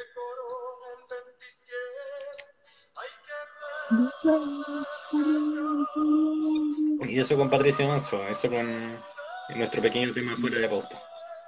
Estoy Eh, viendo te- Un paréntesis. Estoy buscando noticias en, en el computador. Sí, Yo también, parecemos matinal, weón. es que es para mantenernos con la información fresca, po, para tener así como un datito fresco y evitar equivocarse. Salvo por esa cosa de Gandhi que no le hice el fact-checking necesario y quién sabe, en una de esas estamos replicando injurias y calumnias en su contra. Pero honestamente no me importa porque es Gandhi y Gandhi me caía mal. Eh, Ya, pues, ¿no? en la pauta nos quedan un par de un par de temas, pero no son tan interesantes como los primeros, pero igual creo que podemos sacarles algo de. Yo voy a escoger el mío Eh, primero. Yo ya. voy a escoger el mío primero. Sobre Para el la que música, me mandaste. Espera, espera, espera, para la música porque si no esta cuestión no se va a escuchar. Ya. Eh, sobre- oh, mira, justo se pasó sobre una imagen de las Torres del Paine. Qué mágico. Ya, pues. sobre el video que me mandaste hoy día de la mujer que apuñaló a su esposo. Espera, no solo eso, lo apuñaló con la hija en el brazo y con el cabro chico mirando también, pues como, qué wea. Qué wea. Mm. Yo no apoyo Sí, ni. Yo no creo que matar a nadie. Yo- o sea, yo creo que matar a cualquier persona es malo, independientemente sea hombre o mujer, viejo o joven. Aunque yo haya creo que nosotros como, como sociedad, más que como especie, como sociedad chilena, somos un, un grupo de gente altamente reaccionarios. Es súper fácil saltar a condenar cualquier acción, ¿cachai? Súper fácil saltar a condenar cualquier acción y te apuesto a lo que sea a que mañana va a salir una noticia que decía que el papá de sus hijos era, qué sé yo, infiel o era machista o le pegaba a ella y el enfoque se le va a dar vuelta y la narrativa va a estar a favor de la, de la mujer que apuñaló al compadre. po. Yo creo que acá hay que ver un tema, un tema como, como sociedad. ¿Qué queremos hacer? ¿Reformar o venganza? Porque si nos vamos a vengar, matemos al buen tiro. ¿Al weón? ¿Ah? ¿A la mujer? No, pues. Al Si el weón. loco es la víctima. Ah, de veras. Pero ¿Por qué matarías a la víctima? lamentablemente no está acostumbrado a escuchar que matan a un perro. No, no, no, no, no. Ok, pues no, no. No sé, pero en este caso específico la víctima fue el sujeto. po. Y yo ¿Qué creo queremos que hacer con, y pero qué que queremos reformar. hacer con, con el con el agresor? ¿Queremos juzgarlo y hacerlo pico nomás y que meterlo preso y que cuando salga nunca tenga pega y que no lo dejemos reformarse? Porque al final las cárceles no son para reformarse, la gente, si se llega a reformarse, reforma fuera. Yo nunca no sé nada que se haya reformado, la verdad. Pero suponiendo que alguien se puede reformar, pucha, ¿qué vamos, qué pretendemos hacer? ¿Castigar y vengarnos o castigar y reformar? Yo soy fanático, no, no soy fanático, soy partidario de la idea de que toda persona tiene reforma, salvo ciertos casos monstruosos que se han dado últimamente. Por ejemplo, los asesinos del profesor Nialdo o el asesino de Ámbar Cortés y casos así. Esas son personas que definitivamente no tienen eh, perdón de, de nadie, no tienen perdón de Dios. Y puta, existe rehabilitación para varios casos, sí. Pero en este caso, yo creo que no hacemos mal en pedir ley pareja y en pedir que se encarcele a la mujer que agredió a, a esa persona en frente de dos niños, po. Porque Eso yo creo que es lo tenemos, peor. sí, pues, tenemos Acá varias ofensas, una encima de la otra, po. Un tema El de tema que no ella que agredió con un arma blanca a un tipo y que más encima tenía dos niños viendo, po. Imagínate con qué se quedan esos niños. Y tenía uno en los brazos, pues eso es lo que a mí Uno en los brazos. Te- tenía la cabra chica acá, que está con la otra mano apuñalando, y puta, no, no. Tien- Tiene que haber un caso de violencia intrafamiliar ahí metido, pero la ley debe ser ciega y debe ser pareja. El hombre tiene que ser juzgado por maltrato si es que es culpable de eso, y nosotros también deberíamos considerarnos hipócritas por asumir que es- una mala persona en primer lugar. Sí, No, pero si no, esto. No, no tenemos que abusir nada, no tenemos que asumir nada. Tenemos que pedir que se haga una investigación correspondiente, que se saquen conclusiones válidas y que en base a eso se juzgue al tipo y a la tipa. po. Porque hasta ahora la tipa tiene que ser procesada, porque no le dieron, no, no la detuvieron. Apuñaló a un tipo con niños testigos y no la detuvieron. Todos tienen que ser procesados ahí. Todos tienen que ser procesados. Mm. O sea, el, el, puta, seguramente el weón se mandó una cagada. Algo rígido, porque no creo que la buena apuñale porque sí. Pero apuñalar tampoco no es la solución. Y no creo que, caso. no creo que haya sido en defensa propia. No. Eso es lo otro. Porque tenía una, una niña en brazos. Mm. Y a Pero los suficiente con ese tema. Sigamos con, Sí. lo- con el tema de la justicia. El caso que te mandé ayer. Eh, lo, lo traduje y el titular es: Hombre negro supuestamente sintió la necesidad de apuñalar a hombre blanco después de ver tiroteos policiales en línea. Ahora está acusado de matar a su compañero de celda. Pero estaban presos cuando lo mató. Sí, este compadre apuñaló a un blanco inocente y lo arrestaron, po. Y como los policías, o sea quien sea que lo dejó en la cárcel, es un idiota, lo dejó con un hombre blanco que también mató. Entonces el hombre blanco tampoco era inocente, fue un hueón malo matando a otro hueón malo. Sí, po. De hecho, el tipo que mató en la cárcel era un sujeto que, ¿cómo se dice? Era un agresor sexual. Y en Estados Unidos, cuando salen en libertad condicional y cosas así, están obligados a decirle a las personas en su vecindario que son agresores sexuales. Aparentemente, nuestro amigo de, que murió eh, no hizo eso y por eso es que volvió a la cárcel. Y en la cárcel, su compañero de celda, eh, cabía la coincidencia de que era este sujeto que sentía las ganas de matar gente blanca. Mira, yo creo que por lo bajo es justicia divina. Sí. No sé, lo siento mucho por el primer, por la primera víctima de este sujeto, pero la segunda. ay. Mira, el tema, puta, es que el hueón tiene una cara de, de white trash. No, el loco era white trash. Me encima en la cabeza como, era como una pera, porque tenía la, como la cabeza más grande que la cara, una cosa muy rara. Podría haber incesto, pero no nos rebajemos a denigrar a otra persona solamente por su apariencia física. Pero que pone la feo. Voy a leer un poquito más de la noticia. Un hombre de Georgia de 19 años, nuestra edad, fue encarcelado en el condado de Muskogee hace dos semanas después de que supuestamente apuñaló a un trabajador de Autoson por haber sentido la necesidad de encontrar un hombre blanco para matar. Ahora está acusado de matar a golpe a su compañero de celda blanco durante el fin de semana.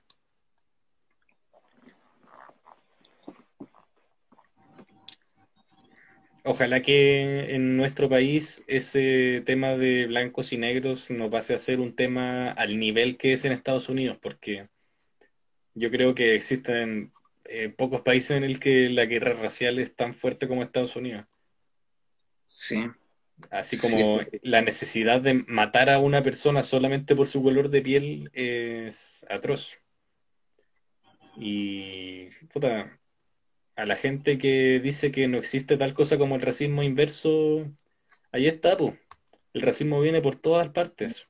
El racismo puede venir de un japonés a un negro, de un afroamericano a un mexicano, y hay... Hay una canción, ¿Mm? hay una canción de Marilyn Manson que es muy buena, que el título era "Lo es- Los esclavos no quieren ser libres, quieren ser reyes. El esclavo no quiere ser libre porque quiere ser esclavizador. Venganza. Y, y, pucha, no te voy a decir que está mal o que está bien, pero en, Es lo natural, es un curso natural. de acción natural. Es un curso de selección natural y nosotros que estamos viendo estos casos en tercera persona tenemos que hacernos la pregunta, ¿qué deberíamos apuntar al respecto? ¿Deberíamos, como tú dices, cambiar a una sociedad que reforme o mantenernos como una sociedad que castiga? Es una pregunta de discusión para ustedes, los auditores que están ahora en sus casas. Un poco de esto. prójimos, no sean imbéciles. No, no hay que discriminar a la gente por el color de su piel.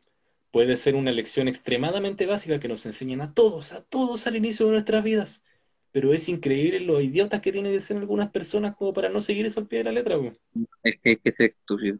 Hay que ser Hay que ser estúpido. muy estúpido. Hay que ser muy estúpido. Yo creo que, puta, si un cabro de 10 años mata a otro cabro, puede ser hasta entendible. Porque un niño no sabe el valor de las... Sabe el valor, pero no sabe cuánto vale en verdad. Un niño de 10 años sabe que matar es malo, pero no sabe qué tan malo es. Yo creo. Es muy diferente, por ejemplo, un niño de 15 que, puta, cambió abismalmente la mente en 5 años, po. Sí, po. Entonces, un niño el, el concepto de valor, de, de humanidad, de conciencia del ser.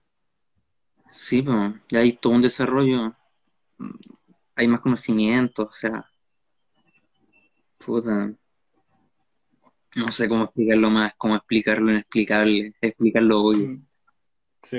Quizás no creo que son obvio, temas pero bien complejos que hay que conversar sí o sí con alguna persona que tenga conocimiento del tema, con algún profesional de la salud mental o de, la sociedad, de la sociedad en la que vivimos, porque para evitar que pase esto en Chile, bu, hay que evitar que pase esta cuestión en Chile. a mí me hubiera gustado Hay- estudiar psiquiatría.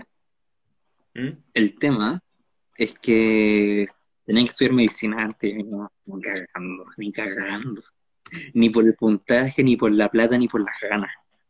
No, medicina. Eso, otro cuento, yo no me meto ahí. no. Así que decidí meterme en la educación por la música, como lo que mejor creo, lo mejor que creo que es hacer, enseñar, enseñar. Sí, yo creo que eso, voy a enfocar toda mi vida en relación a la educación. Un día voy a ser el doctor un el doctor el doctor de educación, en alguna buena educación. Esta va a ser tu, tu aporte al mundo. Va a ser. I took my baby on a Saturday night. Boys that go with you just wear the same. No, I believe in miracles. No miracle ¿De qué? has happened tonight. Es un punto muy bueno, weón. Nos queda un punto demasiado bueno. Aprueba, apruebo y vuelvo a probar. No, no, yo dije que no iba a hablar de eso. No, Bueno, no, señor. permiso, voy a hacer un monólogo. A un monólogo. Lo ¿Sabes qué? Invito a cualquier persona, a cualquier persona que esté aquí a que se meta. Tú por mientras monologa y si es que alguien se quiere meter, adelante, porque yo me abstengo de esta conversación. Volveré, sí. Mm, Ya. Chao. Eh, bueno, qué vergüenza hablar solo esto, wea. Había un video que yo lo vi ayer por culpa del Carlos, que era un, un weón, creo, que era trans o drag queen, no sé qué habrá sido, la verdad no me quise meter más porque me dio un apretón de guata cuando lo vi, que era una canción sobre la prueba. Que lo único que recuerdo era, aprueba, aprueba y vuelvo a probar todo junto, na, na, na, aprueba, aprueba y vuelvo a probar. En verdad la canción era, la canción era pegajosa, eran cinco acordes, no hay que desmerecer las canciones porque tienen poco acordes, hay los medios hits con tres acordes, esta canción tenía cinco. El tema era que todo estaba mal, todo estaba mal en esa canción.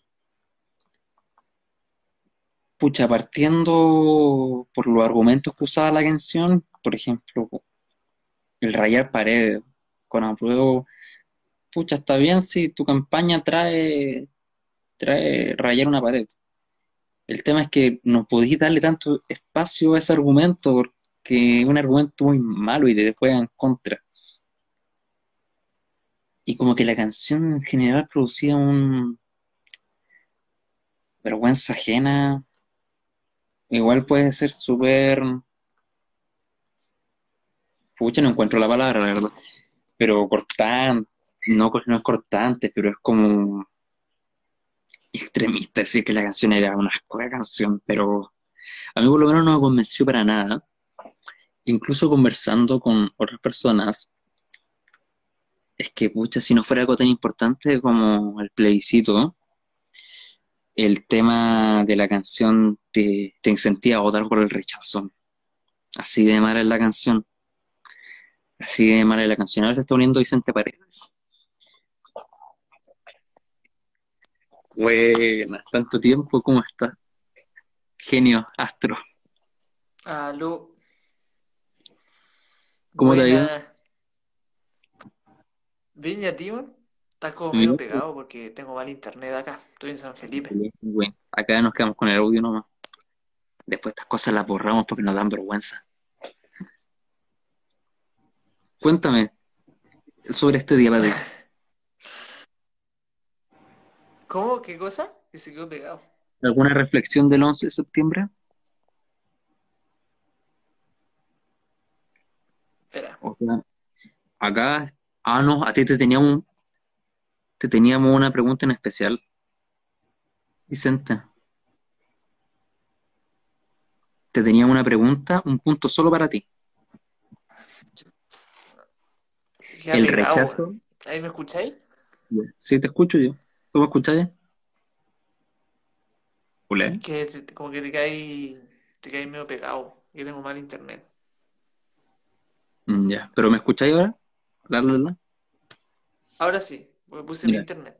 te teníamos un, un punto solo para ti, que es el rechazo al ¿Qué? proyecto para ti. Un punto en la tabla, pero para ti, ¿Ya? que ¿Ya? era sobre el rechazo eh, del proyecto de que los milicos, las Fuerzas Armadas, cuidarán la infraestructura crítica. Mm. Uy, sí. Buen ¿Algún tema. comentario? ¿Algún comentario respecto a eso? Sobre el proyecto, varios. Varios, la verdad encuentro que es un proyecto nefasto. Yo lo, lo aborrezco completamente porque encuentro que es eh, contrario en todo sentido a la democracia. O sea, es una, incompatible con la democracia que el presidente pueda señalar que los militares resguarden una infra- infraestru- infraestructura crítica que por lo demás no sabemos qué será. O sea, que él pueda indicar que los militares, sin pedirle permiso a nadie, sin avisarle a nadie, salgan a la calle a resguardar, puede ser desde un supermercado hasta una iglesia, pasando por lo que él decida, es una cuestión propia de una dictadura. O sea, no, no puede tener cabida en un sistema democrático. Me sumo a tu opinión. Mi encuentro que opinión. es terrible. Menos mal que lo rechazaron. Igual ahora va a pasar a la segunda cámara, donde lo van a Sí, pues votar la de nuevo. comisión mixta. Entonces, Pero eh, que gane la democracia. esperemos, pero el tema, por ejemplo, que veo a, no sé, demócratas cristianos, a Pepe también algunos, algunos de la ex Concerta, que votan, que votan con, votan con el, con el gobierno, entonces no, cuesta, no se entiende. Es complejo, es complejo. Yo creo que, yo personalmente creo que en Chile no vivimos de- en una democracia, porque es un sistema democrático, pero no se aplica como democracia. Estos buenos yo creo que entendieron mal el concepto, porque la, democracia no tiene que llegar a consenso. Y estos buenos imponen ideas nomás, y votan. Sí, eh, es una democracia, mira, en mi opinión, eh, es una democracia con problemas. Con una Draker, un saludo, tanto tiempo. Eh, no, en mi opinión es una democracia con problemas, con problemas graves de legitimidad de la política y de las instituciones, que tiene lagunas en términos de representación y de desigualdad tremendas entre los representantes y el pueblo, que es el titular del poder. Eh, decir que no es democracia, a mí me parece extremo, porque vivir en una dictadura es una cuestión pero completamente distinta y terrible en muchísimos sentidos.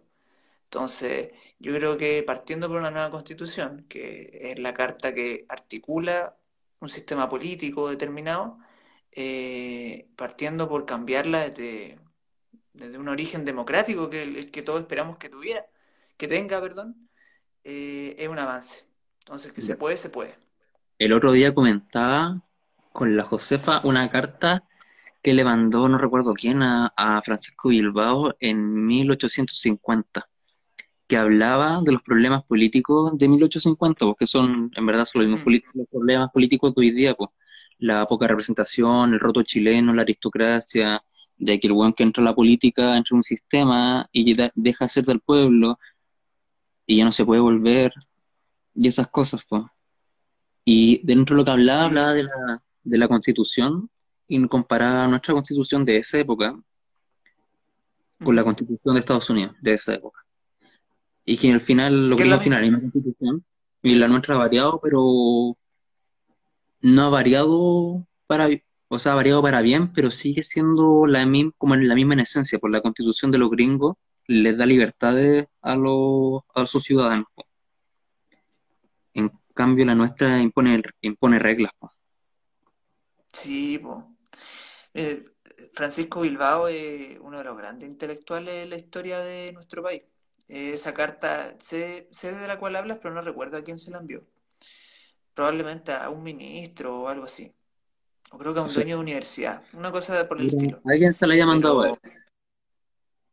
¿alguien se había recuerdo mandado a él? alguien se la haya mandado a él.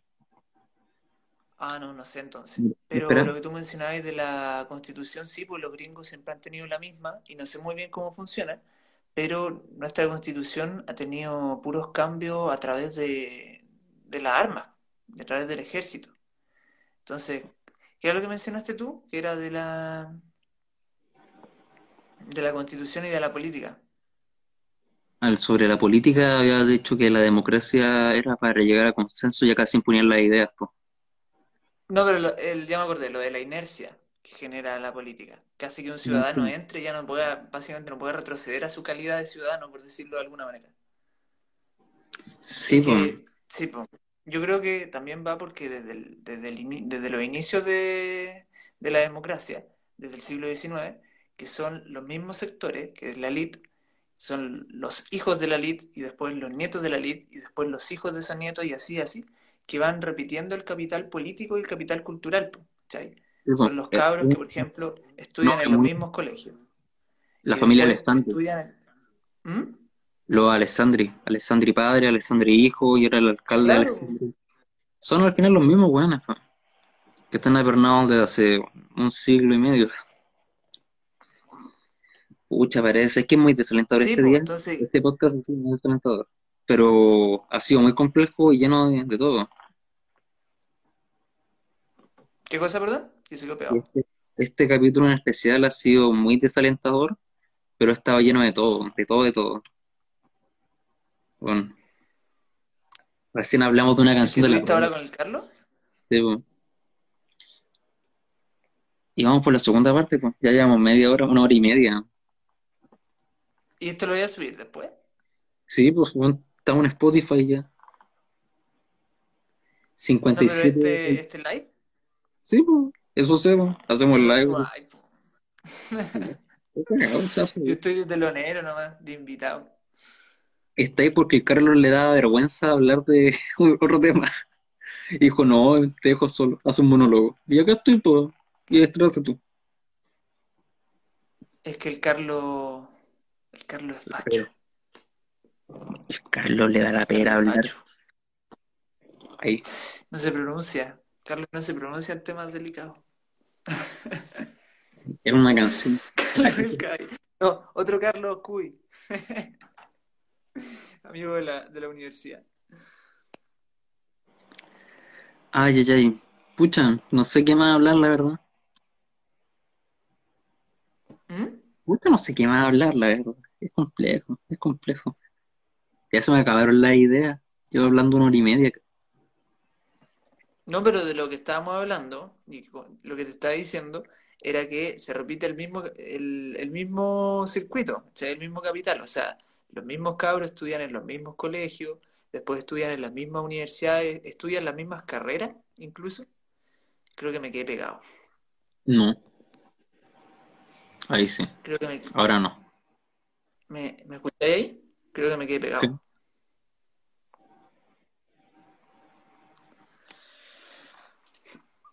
Bueno, te caís pegado una vez más y te saco. Ay, no.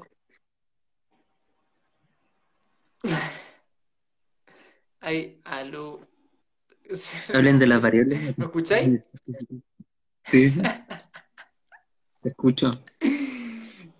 Entonces, que me Sí, hace que falta un corte de. Sí, entonces, pero a, eso iba, que se va repitiendo. No, Canclini no. Canclini no, no entra acá, bueno.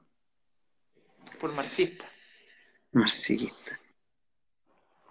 No, si variable a considerar el espacio. ¿Ah? Los comunistas quieren todo gratis. Y pero, ¿cuáles son tus opiniones, por ejemplo, de del Mm. rechazo? Me dijiste que iba a, de, que iba a hablar de, de la campaña. No lo dije nunca, pero lo voy a hacer igual. Eh, pucha, sabes que yo creo que la mejor campaña del rechazo hasta ahora es la campaña del apruebo. ¿Ya?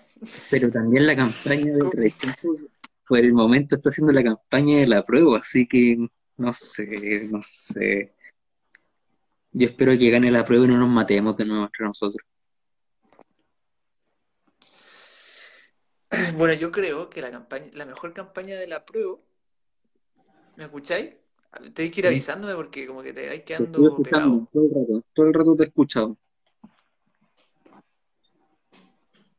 Si te Yo creo que la mejor campaña de la prueba, la mejor campaña de la prueba, a pesar de todos estos panfletos que han salido, sí, eh, son los últimos 30 años. O sea, son, las de- son la- las decisiones de la derecha en este último Los tiempo hechos. incluso. Esa es la mejor campaña. Los hechos son la campaña. Los hechos, eso, buena, buena, buena La acotación. Los viva. hechos son la campaña. La historia vive en la campaña. Hoy día ando, ando docto, modulo, imposto la voz. Ya, tropa control de Quiñones. Sí, porque me di cuenta que en los audios anteriores me escucho como la wea. Oye, porque en, en mi carrera tengo un compañero que es del partido de Cast Mm, y que Sí, me contaste. facho. me contaba y en Que octubre. es Quiñones, porque lo menciona ahí el Cuy. Gran amigo Cuy, un saludo.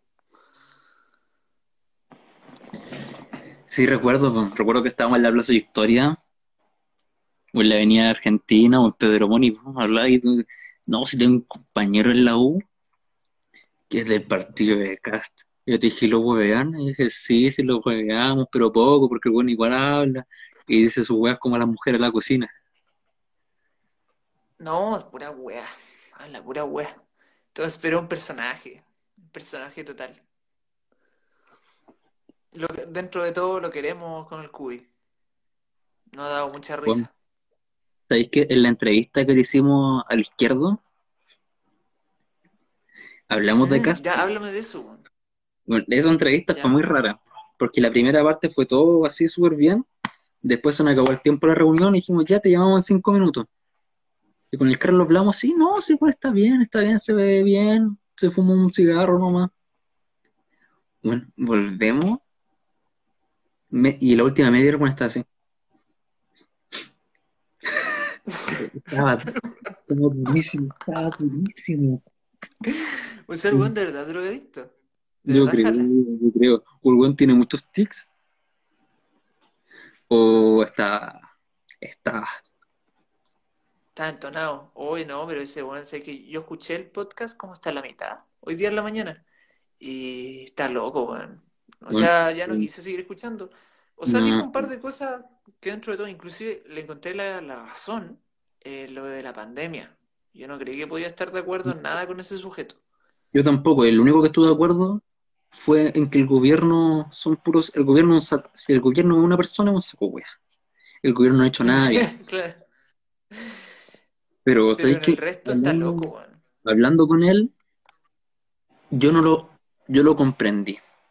No lo apoyo en nada de lo que dice, pero ahora creo que comprendo por qué es como es. ¿Cuál es tu explicación? eh, su infancia.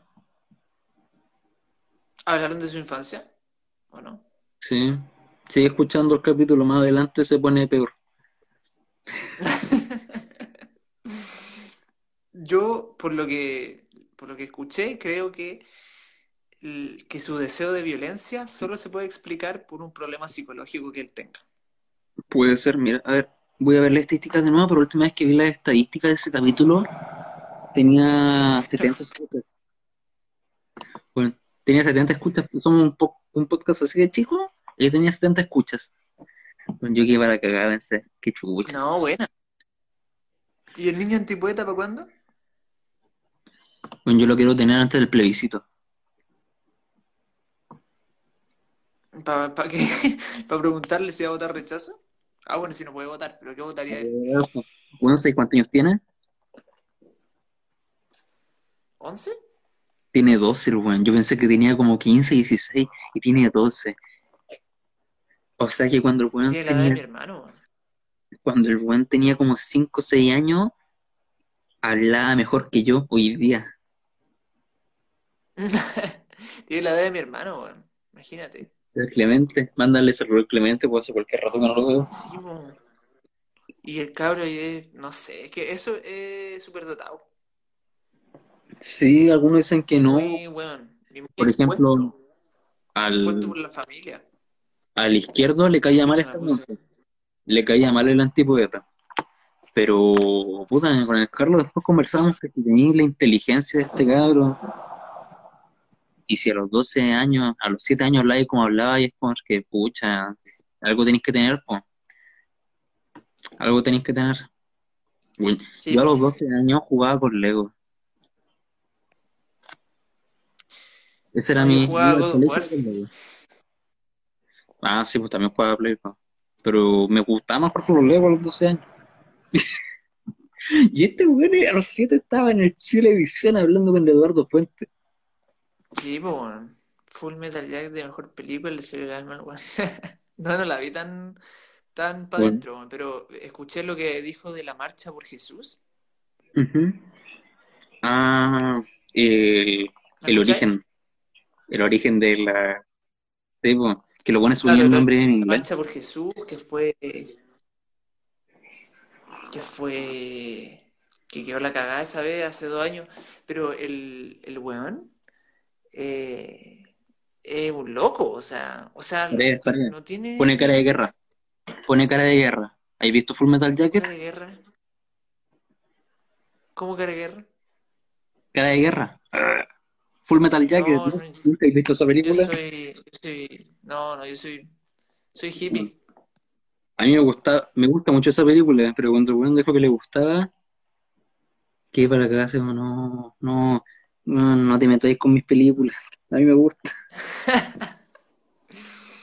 Pero bueno, que acepta neonazi, loco, Sí. le da lo mismo, así, no sé, una cuestión muy rara, muy rara. No voy a aceptar neonazis, bueno, yo creo que los neonazis son parias en todos lados. Pues a ver, ¿qué otra palabra? ¿Qué otra palabra? ¿Qué otra cuestión? Te voy a preguntar, cuéntate un chiste, pues. Que yo me tenía que contar un chiste. Pero me agrada contarlo. No, ya. Me voy entonces. Ya es tardecito, además. Sí, hay que Tienes que saber cuándo matarlo. Tienes que saber cuándo matarlo. No, después lo editamos.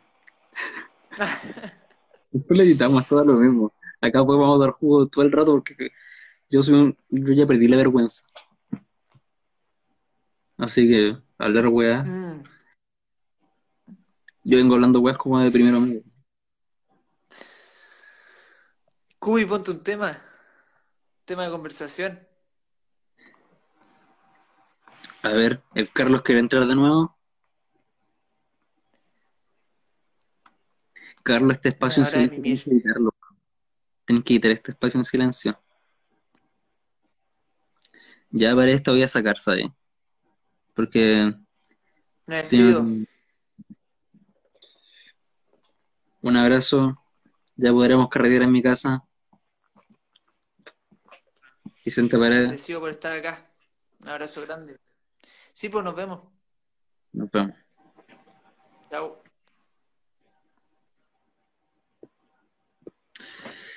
Ya, pues, Carlito, entra. Que nos quedan 20 minutos para que se acabe esta weá. Va a ser un capítulo de dos horas. Qué chucha. Agradecido con el de arriba. Carlito. Ya buscarlo, manda la cuestión.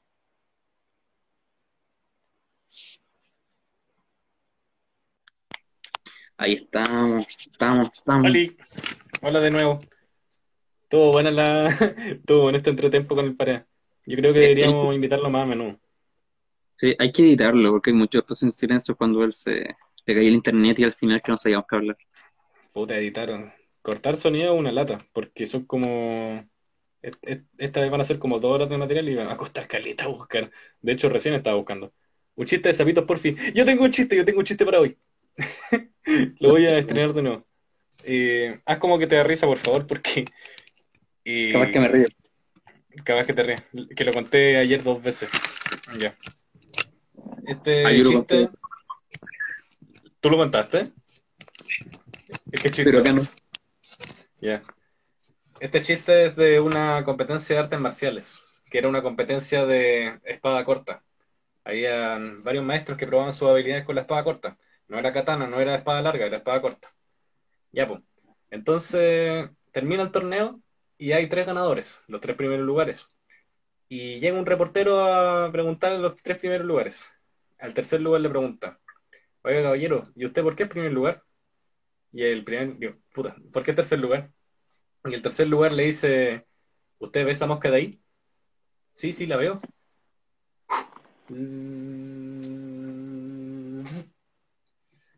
Y el tercer lugar la corta y caen dos pedacitos de mosca. Y el reportero queda muy impresionado. Muchas gracias, gracias por mostrarme. Y va donde el segundo lugar.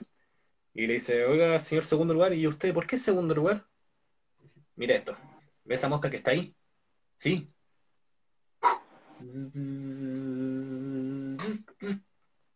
Hizo dos cortes y cayeron cuatro pedacitos de mosca. Uno a la izquierda, uno a la derecha y los otros dos desaparecieron. Y el reportero está impresionado y la habilidad que tienen estos compadres con la espada corta, que va a ser el último. Entonces va donde el primer lugar y le dice, oye caballero, ¿y usted por qué es primer lugar? Y el primer lugar le dice, ¿ve esa mosca que está ahí? Sí, sí la veo.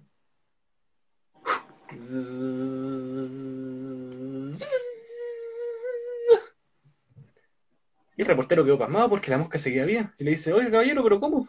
¿Cómo es en primer lugar si es que la mosca todavía está viva? Y el primer lugar le dice, está viva, pero no, pa- pero no va a poder ser papá.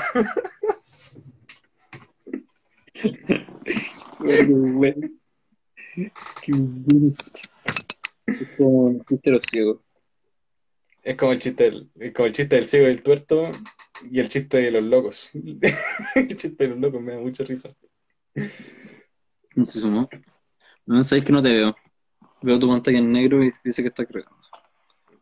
Bueno, igual lo que se rescata de esto es el audio después. Yo sí me puedo ver. Eh, Mm, bueno. Ese era el penúltimo tema. Ahora solamente nos queda uno, que era...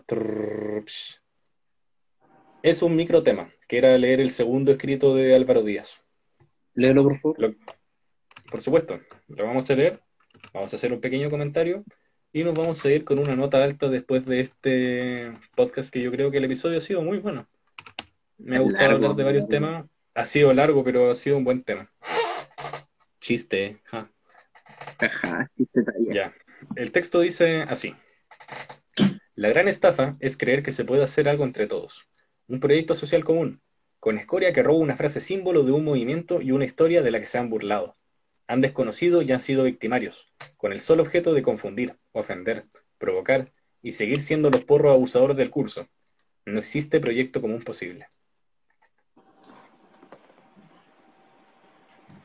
Yo creo que ese texto, a ojos de un idealista como yo, porque me considero un idealista y mm, como toda persona tengo mi propia utopía, es una verdad bien desgarradora. Porque no es inusual soñar con la idea de algún día poder entendernos y algún día poder abrir el diálogo. Eh, en parte esa era mi intención con el SEA izquierdo, eh, entenderlo, abrir un poco el diálogo, saber qué pensaba.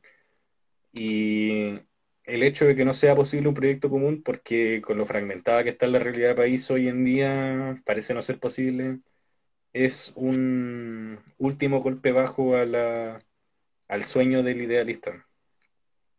Tiene razón al decir que este ha sido un capítulo bien oscuro.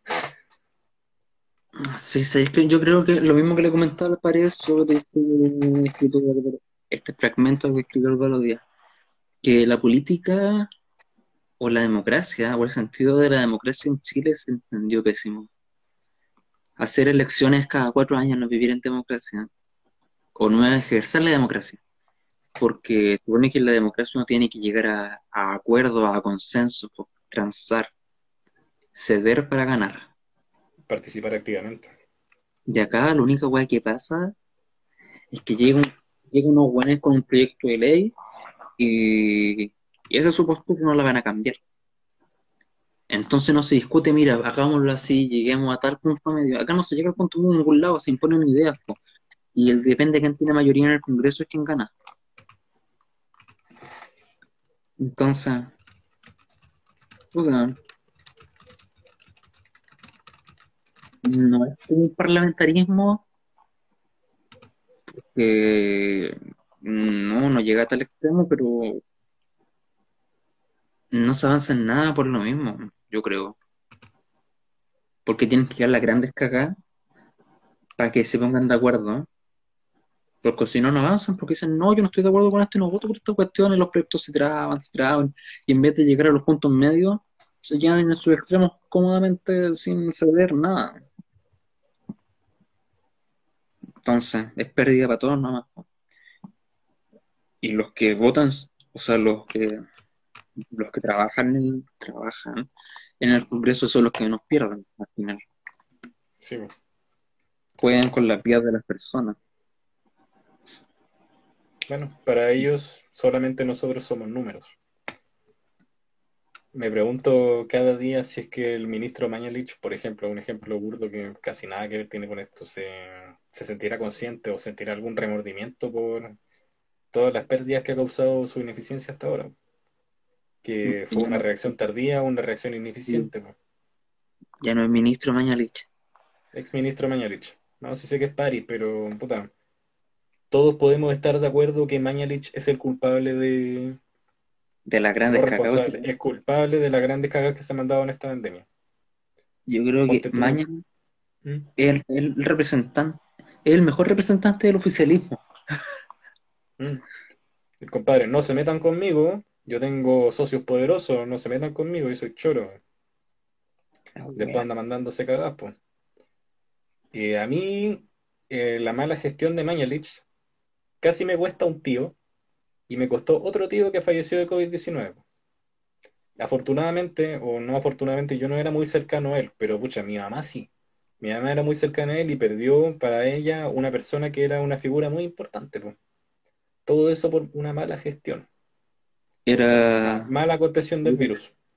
era tu tío el que yo no conozco, pero del que sé. No, no, el tío el que sabe es otro. No, ese, yo tengo buena relación con él, tengo una muy buena relación con él. La cosa es que ¿cuántos tíos se han ido? ¿Cuántos hijos se han ido? ¿Cuántos padres se han ido? Ha muerto más gente en esta pandemia por la enfermedad que en toda la dictadura, en la masacre de la Escuela de Santa María, y pucha, quién sabe cuántas más desgracias nacionales juntas. Si las ponemos una encima de la otra, no alcanzamos a llenar las muertes por COVID en, en democracia en solamente este año. A eso sumarle las víctimas del estallido social.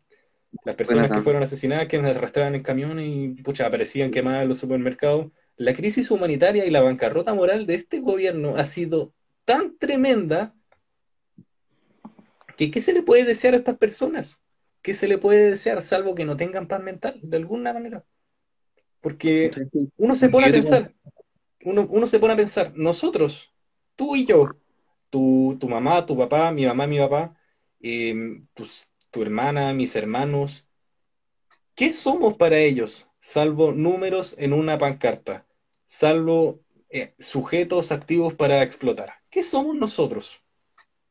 Mira, yo creo que ahí entra un tema que ellos, pucha, no sé cómo definirlo, pero mi gran odio hacia el mundo capitalista neoliberal va con el eh, un punto muy cercano a eso, que es el capital humano. Que yo no creo en el capital humano. Yo no puedo creer en el capital humano. Yo no creo que la gente vale algo por lo que pueda hacer. O sea, la gente vale por lo que es, o por sí La sola gente vale por ser, sí, po. por ser gente nomás. Pero no, yo no creo en esa cuestión del capital humano, porque al final le te estáis poniendo un precio.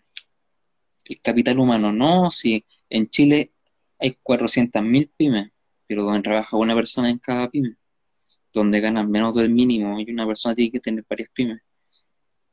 Entonces, el capital humano no vale nada. Es una cagada el capital humano. El capital humano no debería existir ese concepto, porque al final te ponía un signo de peso en la cabeza. Y un guante a apuntar con el dedo. Y te va a decir si eres exitoso o no, o si eres rentable o no. Entonces, Y, y más encima, se supone que los gobiernos de extrema derecha se jactan de la libertad del individuo, po. Pero no, po. Termina llegando a ser la misma cara del otro extremo que sería la desvalorización de la persona, pasando a ser un número en una, en una pizarra. No eres una persona, eres una cifra. para cerrar, hay que, hay que citar un poema de Nicanor Parra. Otra vez. Voy a citar el mismo, porque yo también quería citarlo, pero no lo encontré.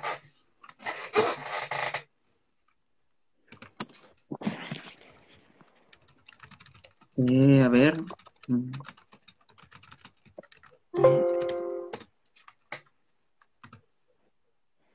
No, son- Listo, acá la tengo.